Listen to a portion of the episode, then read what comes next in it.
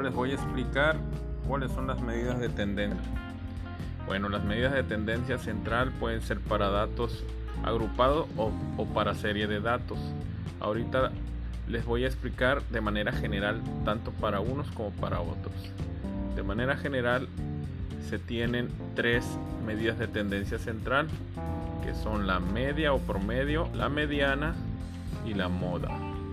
La media o promedio es aquel dato que representa a una serie o un conjunto de datos y se obtiene a partir de un cálculo matemático.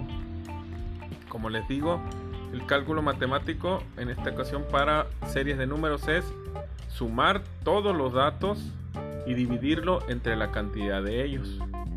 También tenemos la mediana. La mediana no es otra cosa más que el dato que se encuentra exactamente en la mitad una vez que los, la serie de datos ha sido acomodada o u ordenada de mayor a menor o de menor a mayor.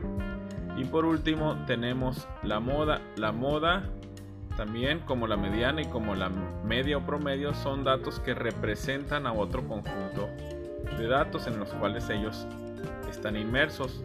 Entonces la moda es el dato que más se repite. ¿Ok? Sale.